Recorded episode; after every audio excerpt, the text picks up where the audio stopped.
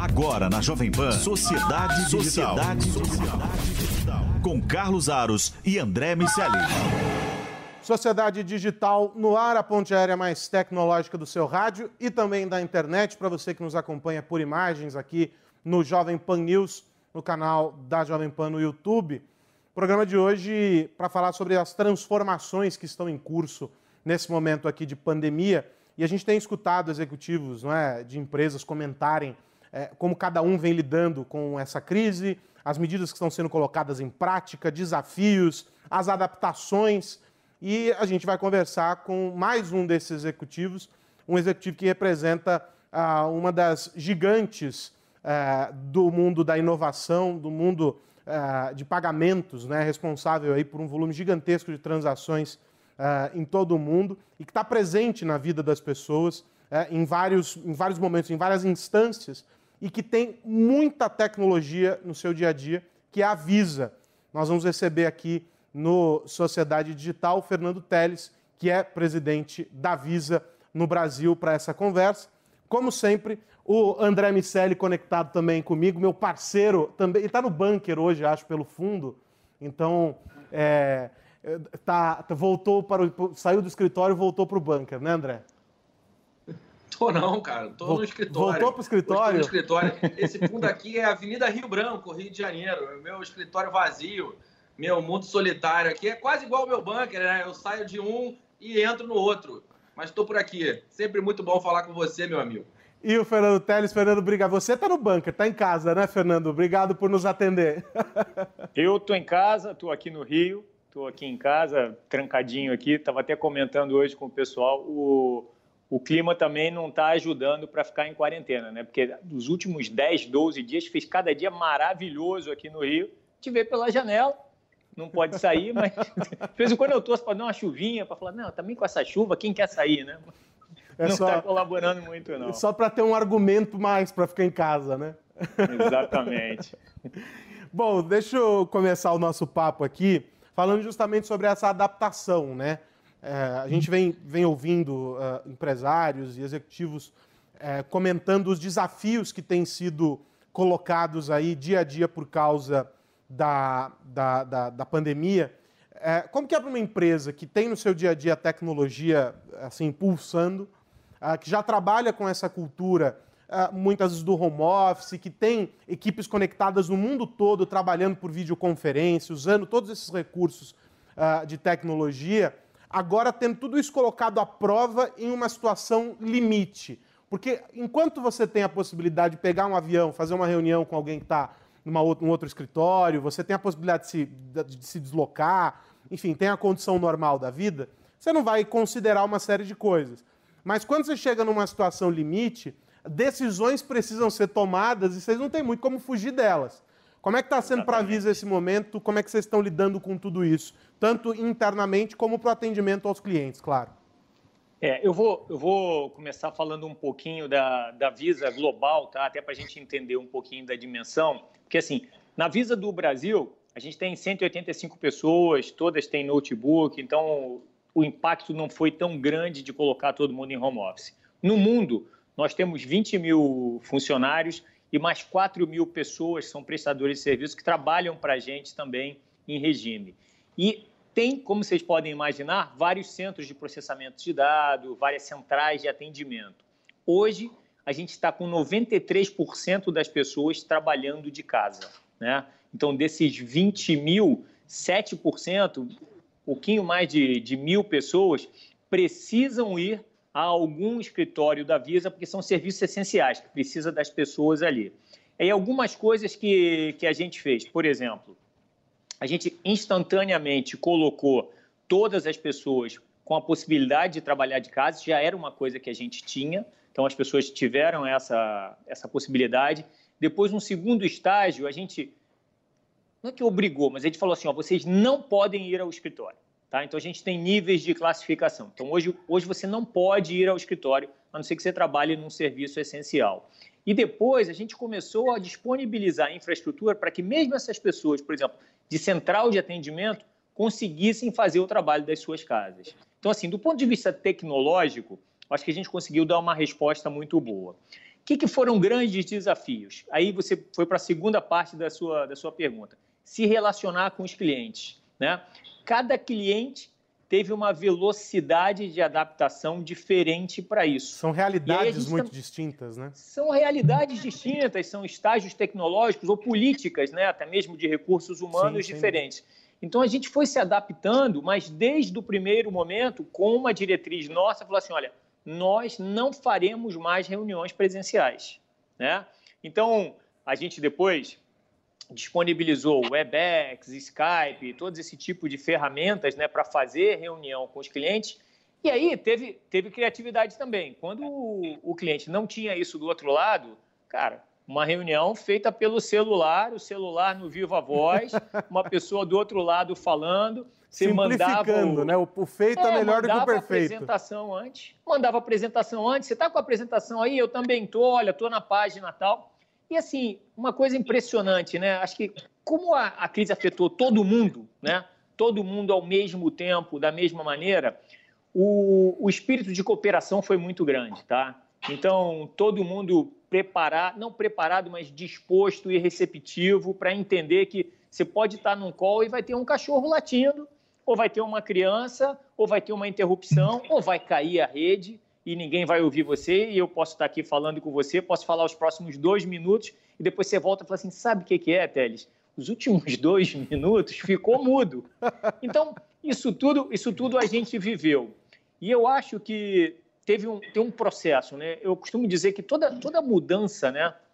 A gente passa por um processo, né? Então tem uma, o, o desconhecido inicial, depois ele passa para o conhecido e cada um tem a sua fase de otimismo e pessimismo. Sim, então acho que a gente entrou nesse processo com um grande desconhecimento, mas achando que ele ia ser rápido, né?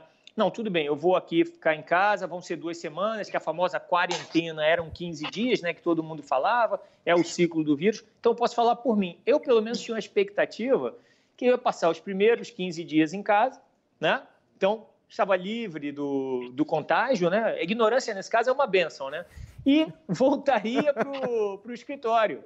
Aí, depois dos primeiros 15 dias, a gente não voltou para o escritório. E aí, falou assim, opa, peraí, que a gente vai ter que se adaptar. Depois foram 30 e agora a gente já está na sétima semana e sem uma perspectiva de volta. Então, a gente teve que ir se adaptando para isso, tá? Então, teve uma série de coisas. E aí, se você quiser, vamos ver como é que a gente conduz aqui. Eu posso te, te contando o que, que a gente foi fazendo do lado das pessoas, que é extremamente importante, e do lado do trabalho, como é que a gente foi coordenando o trabalho também.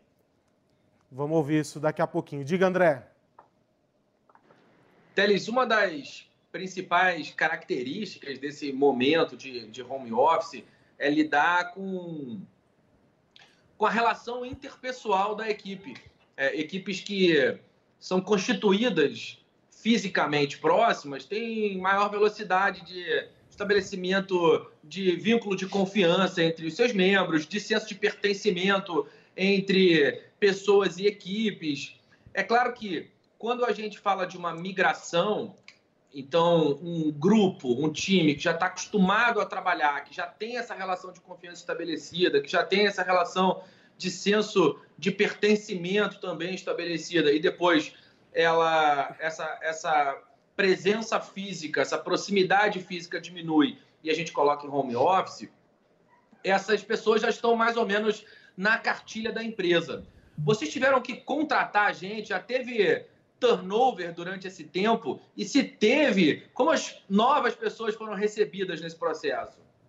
Tá, então deixa, deixa eu explicar para você. Acho que primeiro a gente é uma empresa que teve esse benefício de já trabalhar com uma unidade, tá? Há, há, uns três anos a gente já trabalha com equipes multifuncionais. Então todas as atividades que são realizadas na empresa, ela tem pessoas de várias áreas. A gente é uma empresa bastante matricial, tá? Então a gente tem área de processo, área de produtos, área de risco, área de consultoria, área de finanças, área de vendas, merchants, mas essas equipes trabalham integradas. Elas já trabalhavam assim. Então todo mundo tem essa, essa noção. As metas do, dos times são compartilhadas, tá? Então as metas da, das pessoas que, que vão pagar as suas remunerações, suas compensações já são compartilhadas. Então todo mundo já trabalha nesse modelo. Então foi nesse aspecto foi mais fácil, né? você não precisou criar novas relações ou falar com alguém e aí, a partir, criar uma, uma relação de confiança à distância. Elas já estavam estabelecidas. A gente não teve propriamente turnover, até porque o nosso CEO mundial ele fez uma, um compromisso, né? logo que começou isso, de que nenhuma pessoa na Visa será desligada até o final do nosso ano fiscal, que ele se encerra no dia 30 de setembro. Então, nenhuma pessoa da Visa será desligada. Mas nós sim tínhamos processos de contratação em andamento, inclusive com pessoas que já tinham avisado nas suas empresas anteriores, né? Já tinham se desligado, já tinham feito um movimento, e a gente continua isso. Então, tem todo um processo, a gente chama de onboarding, né? Quer dizer, como é que a gente recebe essas pessoas? Então, o processo no escritório é quando você chega, a pessoa dá uma volta no escritório, é apresentada para todo mundo. A gente está fazendo isso virtualmente, né? Eu faço toda semana cafés com, com os times, com grupos de pessoas, então eu faço é tudo virtual agora, né? Isso então, que eu ia perguntar, café, como que é... é o café virtual de vocês, Fernando? Explica o isso. Café, o, o, café é virtual, então é um grupo de 15 pessoas, cada uma do lado de lá da sua tela, né? Aí a gente faz café virtual e aí eu converso com essas pessoas. Eu também estabeleço uma conversa com todas as equipes, né? Me coloco à disposição. Eu gravo um vídeo semanal para todo mundo, dando uma atualização do que, que a gente vai fazer e dando a minha perspectiva, né? De cenário, de cenário econômico, de cenário da própria pandemia, o que, que eu acho que vai acontecer. Eu mando e-mails para todos os funcionários também. Então, assim, é o tempo inteiro tentando integrar todo mundo e dar o máximo de transparência possível. E uma coisa que eu faço, e aí é, é uma característica muito peculiar, eu procuro estar muito próximo também das pessoas que eu sei que moram sozinhas, entendeu?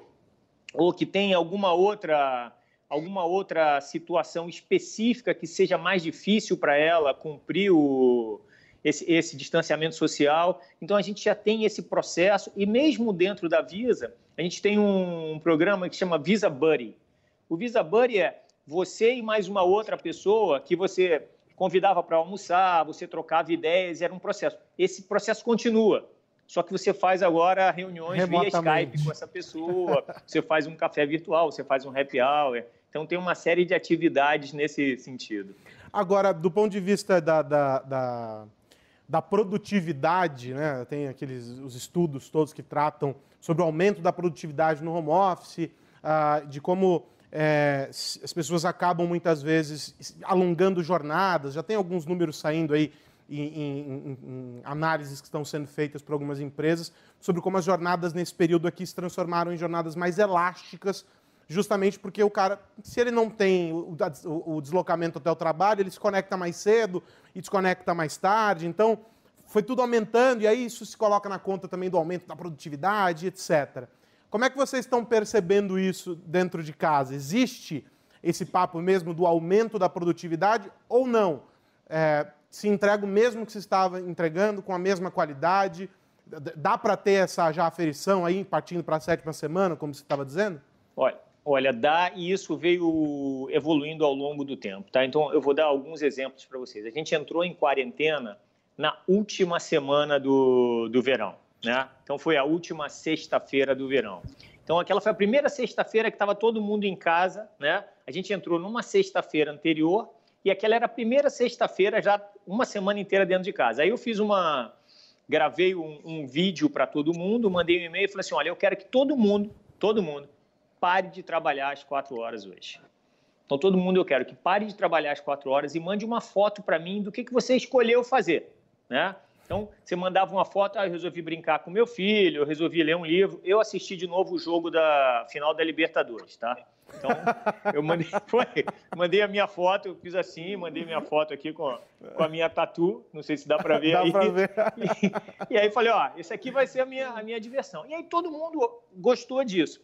E aí, ao longo do tempo, uma coisa que eu fui observando, e aí por isso que esse contato com as pessoas é fundamental, que eu mesmo estava me comportando dessa maneira. Você acorda, toma um café, toma um banho, faz a barba tal, dá oito e meia, se você acorda na mesma hora que você acordava, você já está mais do que pronto, que você ainda ia pegar um, um transporte para ir para o escritório. Aí você senta no computador. Quando você repara, são 11 horas da manhã e você não levantou. você não foi ao banheiro, seu copo d'água esvaziou, tal. Eu falei, olha, peraí, vamos ter que criar alguma disciplina aqui. E a outra coisa, o seu computador está aberto o tempo inteiro, né? Então ele está o tempo inteiro aberto. Então você passa ali, olha o e-mail, você passa, olha, daqui a pouco você está 11 horas da noite respondendo e-mail. Então eu tive que mandar um comunicado para as pessoas para, primeiro, ninguém se sentir culpado que não estava sendo produtivo porque estava trabalhando em casa. Prestar atenção em intervalos, em breaks e guardar um espaço para almoçar, para fazer um lanche, para fazer uma outra coisa, se levantar. E também que, da mesma forma, do outro lado, né, você tem os clientes que também estão numa situação com você. E aí eu aprendi uma coisa: dependendo da rotina da sua casa, você escolhe o melhor horário para trabalhar. Então, você acabou de dar o exemplo do André aí, né? Tem duas ferinhas dentro de casa. Pode ser que para o André o horário da manhã seja impossível de trabalhar, né? Tem que acordar, dar café, preparar tal, e daqui a pouco já está na hora do almoço. E aí, talvez para ele fosse melhor começar a trabalhar duas e meia da tarde e ele vai acabar lá nove horas tal. Só que na hora que o André está acabando de trabalhar ou mandando a última mensagem dele, pode ser que outro tenha feito uma, uma rotina ao contrário. Acordou seis e meia e quando deu cinco horas da tarde, falou, opa, já estou aqui. Então, esses dois vão estar em sintonias diferentes. O, de, o que trabalhou de 6 e meia às 5 não pode se sentir culpado se receber um e-mail do André às 9 horas e não responder. Da mesma forma, o André também não pode se sentir culpado, porque quando ele abriu o computador dele às duas e meia, tinha um monte de mensagem que ele não respondeu. Então, isso foi um processo de educação. E eu tive que falar isso para as pessoas: olha, prestem atenção, você não é obrigado a responder a todas as mensagens, mesmo de um cliente, a qualquer hora, só porque você está em casa. Então, isso, isso foi uma, uma mudança. E a outra também, esse é um, um, um pouquinho mais, mais complicado, né? Que eu falei o seguinte, mas preste atenção de quem está te mandando aquela mensagem. Às vezes chega um WhatsApp e tal, porque pode ser que aquela pessoa seja uma pessoa que mora sozinha. E ela, o contato dela é você. Então ela está te mandando uma mensagem 8 horas da noite porque ela quer falar com alguém. Ela não tem ninguém para falar. Então, naquela hora ali, talvez valha a pena responder, atender aquela chamada. Então, a gente foi fazendo um aprendizado, na verdade, disso. Agora, a produtividade, por incrível que pareça, está maior mesmo.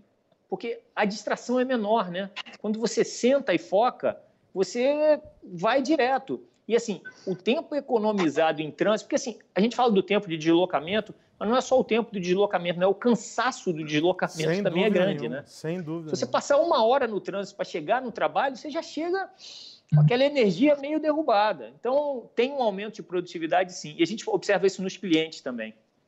Diga, André.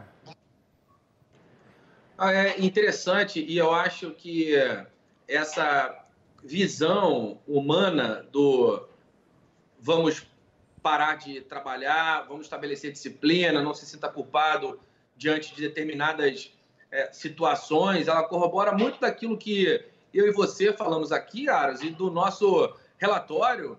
A gente liberou um relatório lá na Fundação Getúlio Vargas há mais ou menos um mês, já no início dessa história toda, para tentar avaliar quais seriam as, as tendências de tecnologia e, e comunicação ao longo e depois do movimento de lockdown. E, e, essa sobreposição dos aspectos humanos em relação à tecnologia, aquela discussão se tecnologia afasta ou aproxima as pessoas, ela parece ter sido resolvida. A tecnologia é um instrumento importante de aproximação. Imagina vivermos todo, toda essa situação sem ter os recursos tecnológicos à disposição para mandar um WhatsApp para alguém às 8 horas da noite quando você estiver sozinho. E é interessante que líderes empresariais tenham a consciência e, e despertem isso também nas suas equipes, porque é, é, é essa percepção uh, humana que faz toda a diferença na sociedade e que faz com que o uso da tecnologia seja de fato uh, uma vantagem competitiva tanto para as empresas é, que fazem dessa, desse, desse, do, da utilização desses recursos como algo que, através das pessoas, é, se torna, é, sim, uma forma de fazer a empresa operar melhor, quanto para as próprias pessoas que têm essa relação com a sociedade em geral, por perceber as vantagens que a tecnologia traz. É, você estava falando sobre os processos e, e, o que foi acontecendo à medida que vocês foram percebendo que a, o lockdown, esse tempo de isolamento seria maior do que aquelas duas semanas que, de uma maneira geral, todos nós uh, imaginamos que aconteceria. Uh, depois daquele do, do, momento inicial e do, do dia que vocês pararam e você escolheu muito bem o que fazer às quatro horas da tarde, se me permite aqui avaliar. É, foi uma belíssima escolha para fazer e a foto também faz bastante sentido. Ah, ah, o, que, o que mais aconteceu nessa sequência? Tá, aí, aí o que, que aconteceu? A gente percebeu também que a grande demanda das pessoas era por duas coisas, tá?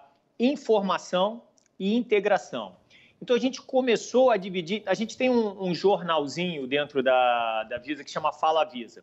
Ele sai uma vez por mês, então sempre tem um personagem do jornal, a gente conta dos projetos, como é que a gente está no atingimento das metas tal. E ele é de propósito um jornal em papel para a pessoa poder levar para casa, aquele orgulho de pertencer, mostrar em casa, mostra para o filho, mostra para a esposa, mostra para os pais, dependente do, do seu contexto doméstico. Aí a gente passou esse jornal a ser semanal, eletrônico. Né? Então ele vem semanalmente com dicas sobre o que fazer. O que, você pode fazer em casa, são curadorias de cursos que estão abertos, toda essa parte, então ele já tem uma coisa. Todo dia a gente solta um press release, né? Das notícias importantes, porque uma coisa que eu recomendei às pessoas, não fiquem olhando notícia o dia inteiro disso, porque isso vai deprimir, né? A notícia é aumentou o número de casos, tantas pessoas morreram, olha, não tem vacina ainda. Eu falei, a gente, a gente não vai resolver esse negócio rápido. Então, se atualiza uma vez ao dia. E aí a gente, uma vez ao dia, a gente manda o que foi importante naquele dia, a pessoa pode olhar ali, dar aquela lida. Outra coisa, a gente criou um canal também chama Quem Ama Cuida, que é da nossa área de RH, colocando para os nossos colaboradores todos os cuidados que a empresa pode ter com eles e pode oferecer, desde tem plano dental à distância, atendimento odontológico à distância, com, é, telemedicina, apoio psicológico, tem curadoria de aulas. E aí, ainda assim, a gente via as pessoas com uma, uma demanda de, putz, mas assim, e o happy hour e tal? Então, agora, por exemplo, toda quarta-feira tem o que a gente chama depois das seis. Então, ontem foi uma aula de yoga. Então você entra, se, se conecta, tem uma professora de yoga dando aula, você olha. Na quarta-feira que vem a gente vai aprender a fazer ceviche. Porque se cria uma integração, né? as pessoas estão com saudade umas das outras. A verdade é essa, as pessoas estão com saudade. Então, a gente foi dando uma série de ferramentas né, para as pessoas. É tudo virtual, mas você faz essa integração. Então, você não fala só durante as reuniões, você não fala só de trabalho, você cria também aquele ambiente que já existia no nosso escritório, por exemplo, na Copa. Você ia na Copa, tem sempre um ambiente bacana ali, a gente senta, fala uma coisa, tal, discute um outro assunto que não tem nada a ver. Então a gente está tentando reproduzir isso também numa escala talvez até um pouco maior, né? Que você pode colocar um, um grupo de pessoas maior ali convivendo, né? Ou confraternizando, ainda que cada um no seu coisa. Então, Ô, esse é o benefício da tecnologia. Você falou sobre as pessoas terem saudade, né? sentirem saudade umas das outras. É. É, acho que uma das grandes mudanças que a gente já pode começar a perceber, e aí fugindo um pouco do ambiente corporativo, mas enquanto sociedade, é, é que as pessoas entenderam que definitivamente a tecnologia ela não é o fim, ela é só o meio. Né? Porque se antes as pessoas achavam, ah, não, tudo bem, manda um WhatsApp, está resolvido. Ah, o bom dia lá no grupo da família está tudo certo, eu não preciso ir visitar a minha avó ou qualquer coisa do gênero. Elas estão descobrindo agora que não, que a tecnologia é só o meio do caminho. E ela é a conexão para que a gente tenha essa ponte com a vida real. É, que outras mudanças você percebe, enquanto sociedade, a partir dessa perspectiva da tecnologia, vem por aí? Vocês estão sempre olhando né, para essas transformações, até porque fazem parte de muitas delas aí que chegam no mercado. Eu acho, eu acho que a tua colocação é muito, muito interessante. Eu tenho, tenho visto isso de muitas pessoas, né? Porque assim, antigamente era um dado, né? Eu não, eu não preciso ir visitar minha família porque eu sei onde eles estão, tal. Então eu tô, minha rotina está atribulada, eu mando uma mensagem. Então agora você não pode mais ir. Assim, a, a abstinência ou a impossibilidade, ela sempre criam o desejo, né? Então as pessoas fala, puxa, mas eu gostaria de fazer isso. Talvez não fizesse num, numa situação normal como a anterior, eu gostaria de fazer. Então, o que eu vejo agora é muitas pessoas internando isso e dizendo o seguinte: olha, quando isso aqui acabar, eu vou ter hábitos diferentes. Eu vou dar valor a esse tipo de coisa, vou continuar me utilizando da tecnologia para uma série de coisas, mas vou dar valor a outras coisas. Então, vários depoimentos, né? Puxa, eu vi o meu filho tirou a rodinha da bicicleta e eu estava lá junto com ele. Então, eu acho que a tecnologia ela vai proporcionar uma mudança no comportamento. O que, que isso quer dizer? Quer dizer que você vai acordar num determinado dia e olhar que o trânsito naquele dia está insuportável, você vai dizer, ah, eu não vou sair agora de casa para ir trabalhar. Eu vou ligar o meu computador, eu vou entrar nas reuniões que eu tinha que entrar, vou participar e vou um pouco mais tarde. E se eu quiser sair um pouco mais cedo também. Ou hoje eu não vou ao escritório. Então eu acho que isso vai mudar de forma significativa. A outra coisa que eu acho que aí talvez é uma mudança um pouquinho mais profunda, e aí eu até vi outro dia um, um executivo de uma empresa de turismo falando, que ele falou assim: olha, eu acho que para a gente o, o negócio vai ficar um pouco mais complexo na retomada, porque ele assim, eu acho que as pessoas não vão mais se deslocar de avião para fazer uma reunião de uma hora, né? Isso, isso é um negócio que a gente tomou como comum, né? Eu, pelo menos, já fiz isso várias vezes.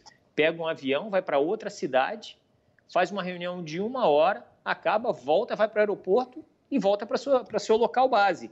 Assim, às vezes pode ser necessário isso? Pode ser necessário. Mas não é fazer isso toda semana, né? Toda semana você ter esse deslocamento para fazer uma reunião ou duas reuniões e tal. Eu acho que isso vai mudar de forma significativa. A tecnologia vai proporcionar isso, a vai nossa, ter mais produtividade. A nossa relação com o tempo, portanto, passa a ser diferente é, diante dessa perspectiva é, de, de não saber, ou da ausência de uma perspectiva de retorno a uma normalidade, entre aspas?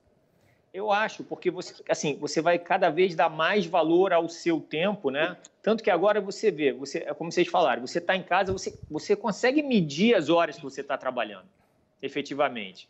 Tem dia que eu, eu sento 8 horas da manhã, 8 horas da noite eu estou no computador e eu paro e olho e falo assim, caramba, poxa, entendeu? Deixa eu dar uma parada aqui. Então, você consegue mensurar isso. A distração é muito menor. Da mesma forma, quando alguém fizer uma proposta para você, falar assim, olha, preciso que você viaje, vá hoje de noite, vá a Nova York, né? Durma no avião, faça uma reunião lá e volte durma no avião. Você vai levantar a mão e vai falar assim: precisa mesmo?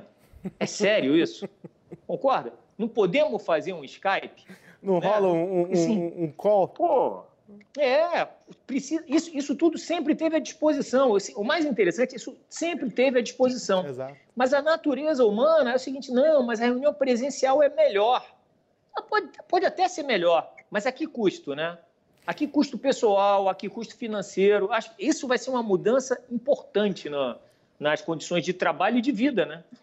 Ô, Fernando, para a gente fechar, eu queria só tocar num, num último tópico aqui, uh, que é a presença de uma dificuldade enorme, por causa também de tudo isso que a gente está falando aqui, uh, do, do, isolamento social, a, a, dificuldade que se estabeleceu uh, para os pequenos negócios, né?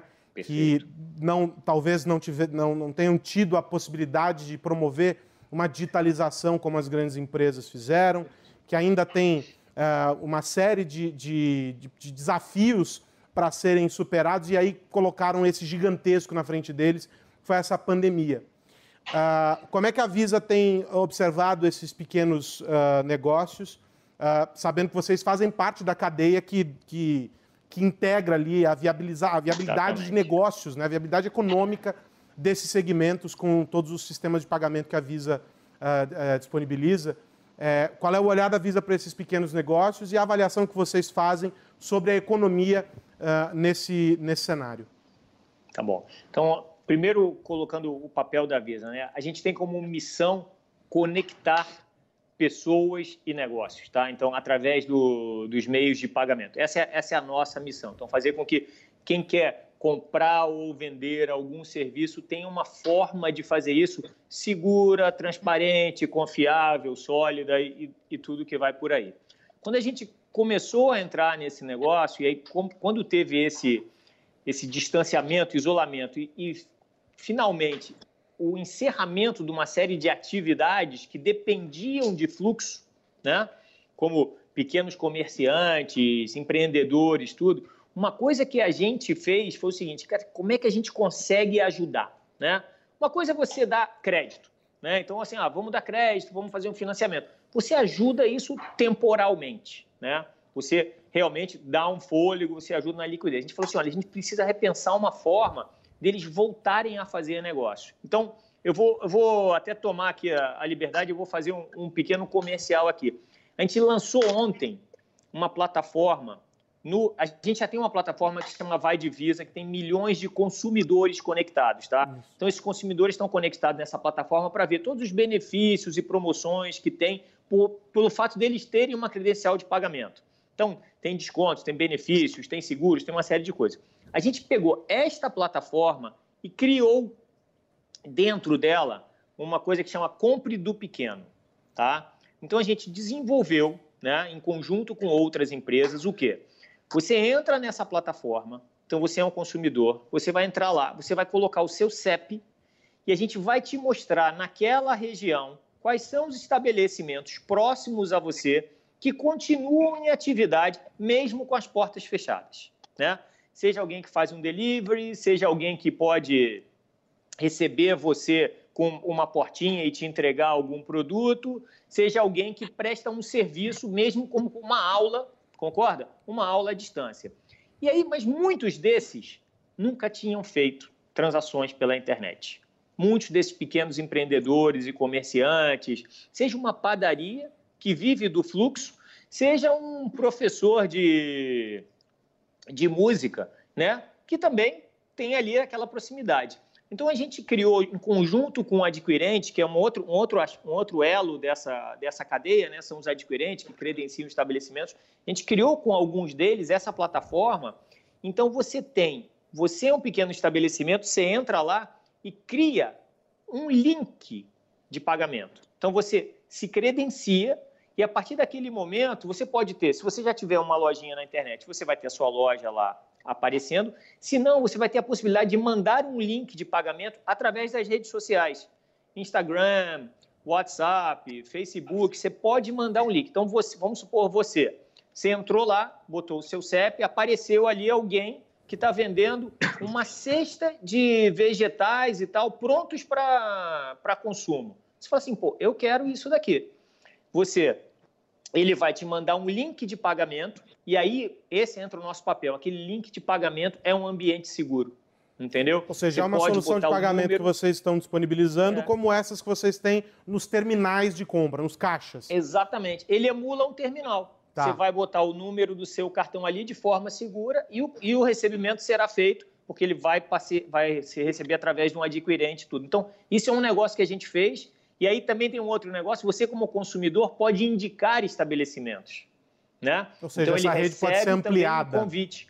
Ela vai ser ampliada. Assim, o, a ambição nossa é atingir entre um milhão e um milhão e meio de estabelecimentos, tá? Ou empreendedores ou prestadores de serviço. Então, ela foi lançada ontem, né? Então, a gente está divulgando bastante, porque essa é, o meu entendimento, é a melhor forma que a gente tem de ajudar. Repete né? para a gente porque... como faz para acessar, Fernando é vaidivisa.com.br, né? Você vai entrar lá e aí lá vai ter banner, vai ter destaque e a hashtag é compre do compre pequeno. Do pequeno. Fantástico. Entendeu? E, bom, já estouramos aqui o tempo para variar, né, André Miceli?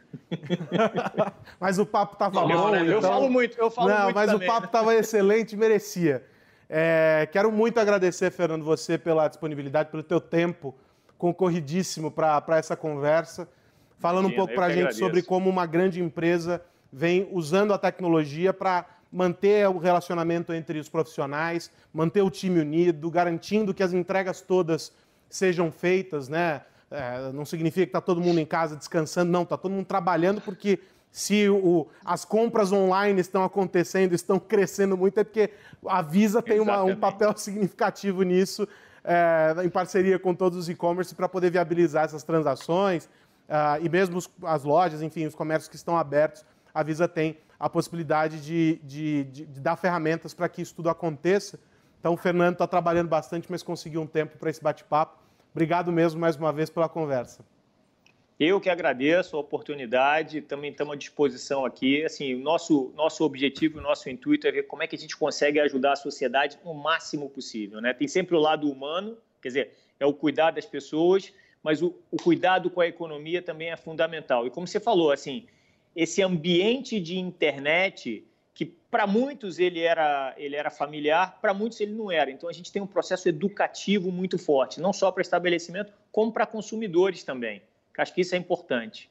É uma, é uma via de duas mãos, sem dúvida nenhuma. E é uma jornada agora que vai, vai exigir de nós resiliência uh, para poder uh, assimilar tudo o que está acontecendo e, e, e, se adaptar a essa, no, a essa novidade, a essa nova realidade. André Miceli, meu amigo, até a semana que vem. Um abraço para você. Até semana que vem, sempre muito bom falar com você. Teles, obrigado. Muito legal ouvir tudo isso que vocês estão fazendo Espero que você volte outras vezes para a gente seguir esse papo. Muito bom, obrigado. Combinado. Um abraço para todo mundo que nos ouve e vê aqui no Sociedade. Sociedade Digital recebeu hoje o Fernando Teles, que é presidente da Visa aqui no Brasil, para esse bate-papo. É, a gente aprendeu muito sobre como as grandes corporações estão lidando é, com esse cenário, com essas dificuldades e como a tecnologia tem papel preponderante nisso. Mas acho que se tem um, um, a síntese dessa nossa conversa aqui, é algo que eu sempre digo e gosto muito de repetir, que é o seguinte: não é sobre tecnologia, não é sobre ferramenta, é sobre pessoas e sobre como as pessoas são importantes e cada vez mais importantes nesse cenário que a gente vem vivendo. Então, a tecnologia foi só e sempre será o meio do caminho para a gente poder continuar estabelecendo essas conexões e a gente vai continuar discutindo isso aqui no Sociedade Digital. Até a semana que vem. Até a próxima. Tchau. Você ouviu Sociedade Digital com Carlos Aros e André Miceli.